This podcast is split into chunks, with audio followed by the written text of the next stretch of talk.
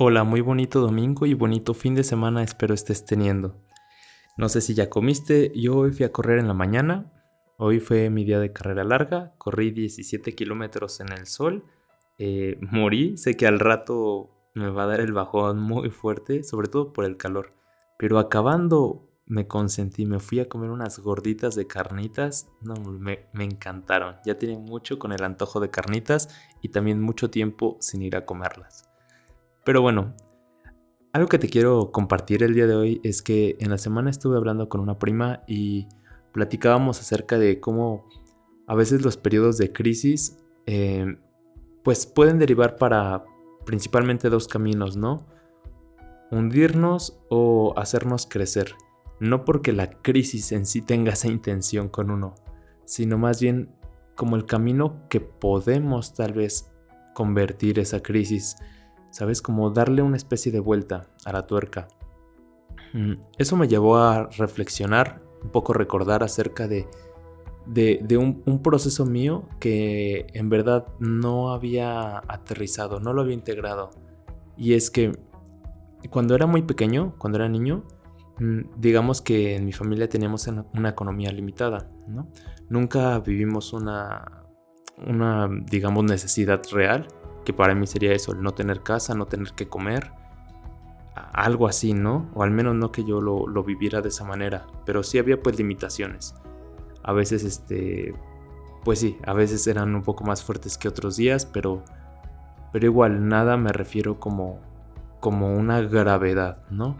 Siempre si había, no sé, enfermedad o algo, mi mamá buscaba la manera de que fuéramos a algún doctor, era la clínica, el seguro, eh, pues no sé, incluso la opinión de alguien, pero, pero algo. A lo que voy es, mm, lo que no había caído en cuenta en mi persona es que, sobre todo y muy específicamente, ¿no? Ese, ese periodo, o al menos esas vivencias que recuerdo sobre la limitante en la economía, se podía ver en muchas áreas, desde a veces como qué tipo de comida comprar, que la que nos alcanzara, hasta no sé si quería un juguete o algo así.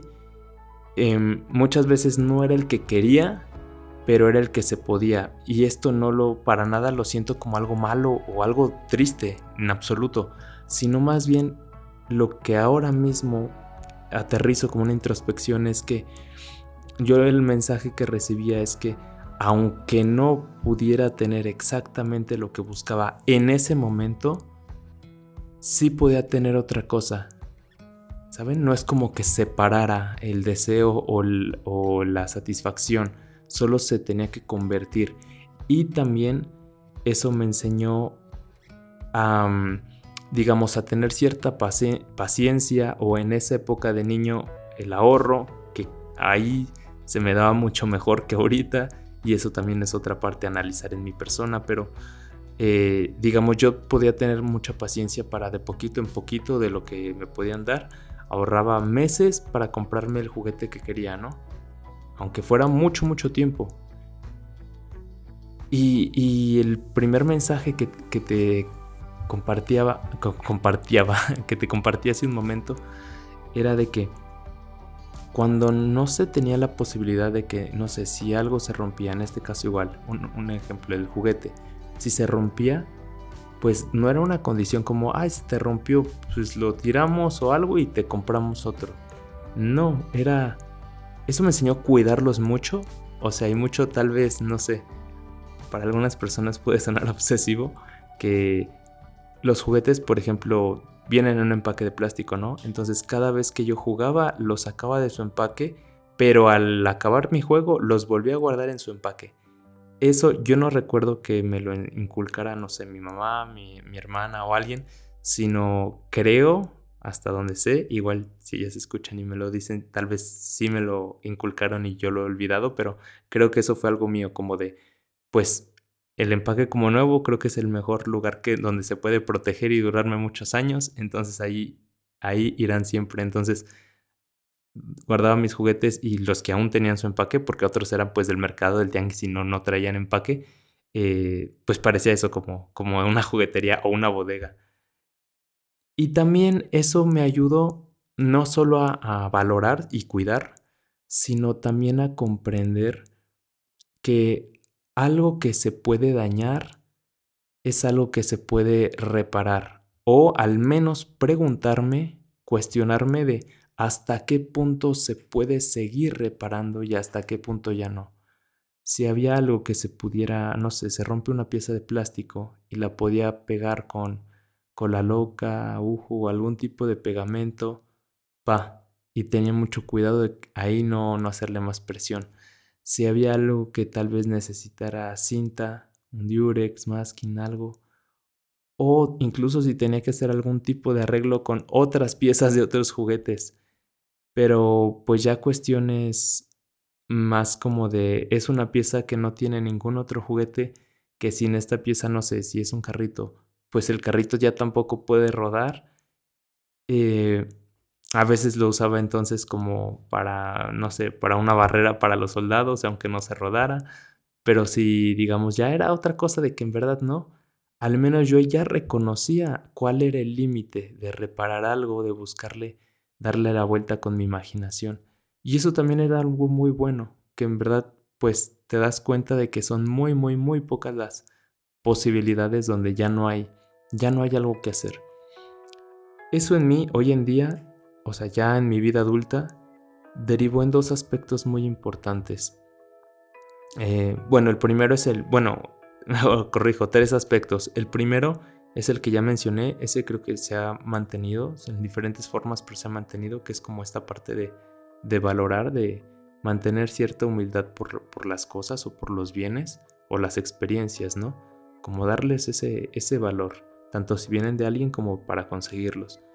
Pero las otras dos son las que apenas hoy justamente corriendo me fui sin música ni nada, me gusta a veces como que quedarme vacío en la cabeza y de repente llega una idea, un recuerdo, algo, y eso me pasó el día de hoy. Iba corriendo, iba en el sol, iba tomando agua, iba pensando que no me podía tomar todo el agua porque no traía más, y de repente paso, paso, paso, me atraviesa así como, como esta asociación. Y es que ese elemento que era muy práctico, muy de reparar un juguete, por la parte de la limitación económica, de no poder conseguir otro más en el momento que uno quiera, me ha llevado a ser muy autodidacta en muchas otras cosas de mi vida a qué puede ser desde esto mismo, ¿no? Aprender cómo hacer un podcast. Me gusta mucho lo de la foto, el video, el medio audiovisual. Entonces, cómo usar una cámara, cómo este, cómo editar los videos. Pero todo empezó, o sea, todo esto lleva años, ¿no? Incluso cuestiones de psicología y demás.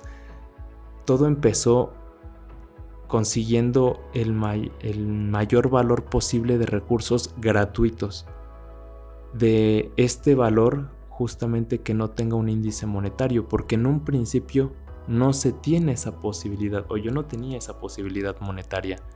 Entonces tengo que exprimirle, tengo que abstraerle, integrar, aterrizar todo lo que pueda conseguir de otra forma. Entonces, eso me ayudó a tener un pensamiento mucho más crítico porque evidentemente gratis también hay muchísimo pero no, no todo es para, para absorberlo. Entonces tengo que separar, tengo que discernir entre qué y qué. Eso por un lado. Por el otro es, tengo que aplicarlo, tengo que entenderlo, saber si en verdad es válido o no. Y con ese, digamos, dinero que ya luego logré hacer, justo comprar educación más especializada. No digo mejor ni peor, porque hay cosas que genuinamente no se he aprendido en YouTube que yo, yo sinceramente le daría como un, valor monetario, ¿sabes? Así como desde alguna donación, como de, oye, esto no puedo creerlo en verdad que sea gratis y, lo agradezco muchísimo y qué padre que esté al alcance de todos quienes lo, lo conozcan y lo encuentren, ¿no? Pero hay otros que sí son más especializados, por eso no digo mejor o peor, sino algo, yo ya sé de estas siete cosas que encontré que me quiero enfocar a dos. Pero esas dos, para ir más a profundidad, tal vez sí son de pagar algo. Entonces, ya teniendo eso en cuenta, el dinero que genere con esto que aprendí sin costo, lo puedo reinvertir para algo una formación que me lleve a especializarme más. Entonces, a veces el, el, para mí el entender cómo funcionan las cosas, cómo puedo buscar reparar y, o exprimirle el mayor valor posible, aunque ahora mismo no lo pienso en cuestión de, un tema económico, no lo pienso y, hay varios a veces cursos que, he comprado que ni siquiera me pongo a buscar antes si lo encuentro gratis esa información. Digo, me agrada mucho lo que está exponiendo, me agrada cómo está la estructura y este lo voy a comprar y lo voy a aprovechar, ¿no? Ahora puedo hacer eso en algunos aspectos, pero, pero no, no lo había dimensionado que eso me ha llevado al aspecto, aunque hoy en día ya se está desligando con la cuestión económica esa asociación, pero me ha llevado al aspecto de, de disfrutar mucho esa parte autodidacta en mí, como algo que tiene que ver con justamente una limitante, como un obstáculo, desarrolló algo con lo que me siento sumamente agradecido, que es esa curiosidad personal. Y el otro aspecto que, es igual personal, que creo que tiene algún elemento de esto, no sé en qué medida aún, es a veces justamente, pero en las relaciones personales, en la cuestión de, del apego, de los afectos. Por lo mismo que acabo de decir hace un momento, a veces es mi mm, determinación o incluso tal vez terquedad de querer reparar cosas, de buscar cómo reparar o si se pueden reparar y tal vez llevarlas hasta, mm, no sé, a mayores consecuencias posibles cuando yo viendo en retrospectiva con algunas relaciones, sea de todo, amistad, familia, pareja, podría decir, mm, no, es que esto era algo que yo lo vi como que se podía reparar, pero no era algo reparable. Es decir, no era, no era malo o grave, simplemente era diferente en un punto de, de, quiebre, ¿no? Y tenía este vínculo que seguir su camino y yo por el mío pero yo traté de verlo como algo que se tenía que reparar. Y no es así, no, no para todo aplica lo mismo. Y esto tal vez, no sé si, me si en otros episodios me has escuchado decirlo, pero eh, con quienes sí lo digo más son con mis pacientes, de algo que te funcionó en un momento, tu propia persona va a querer replicarlo, porque eso funcionó pero no significa que te siga funcionando hoy en día o que deba de funcionar hoy en día porque no eres la misma persona de hace tiempo donde eso funcionó a, lo, a la persona que eres hoy en día. Y esa es otra parte que, aunque evidentemente se desliga un poco más de esta cuestión económica, sí tiene ese elemento de, a base de la limitación, es esta parte de esto lo tienes ahorita, tienes que cuidarlo, repararlo y conservarlo, porque el día de mañana no es seguro, o al menos no sabes si va a venir, eh, no sé, con el mismo disfrute y placer que tienes ahorita, y eso te crea esa sensación de, de carencia inminente. Y si la tienes ahorita, esto que para ti es valioso, vas a sentir, no vas a aprovecharlo del todo porque va a estar difícil que te puedas separar de esa sensación del miedo a perderlo. Es un poquito curioso cómo a veces experiencias del pasado se intervienen con otras asociaciones y te han formado en la persona que eres hoy. No es algo que, quisiera que fuese diferente mm, de lo que viví, pero que sí está en mí el que pueda ser diferente para los objetivos o la persona que soy el día de hoy, para en lo que me pueda aportar de valor esto. Y el poder tener momentos como hoy en mi día de carrera larga, que tuviera estos recuerdos y estas introspecciones, pues me siento muy agradecido y también de poder compartirlo contigo el día de hoy. Quién sabe si ahorita que me has escuchado eh, compartirte esta parte de mi vida pues también te pueda mover y despertar algo, recordar tal vez alguna vivencia en tu pasado y que descubras qué intervención tiene para crear la persona que eres el día de hoy. y hacia dónde te estás dirigiendo. Si eres consciente de estos elementos o has estado un poco en piloto automático en algún sentido. Pero bueno, muchas gracias por estar hasta aquí y nos vemos en otro episodio formando parte de mi vida como Rolomar. Hasta la próxima.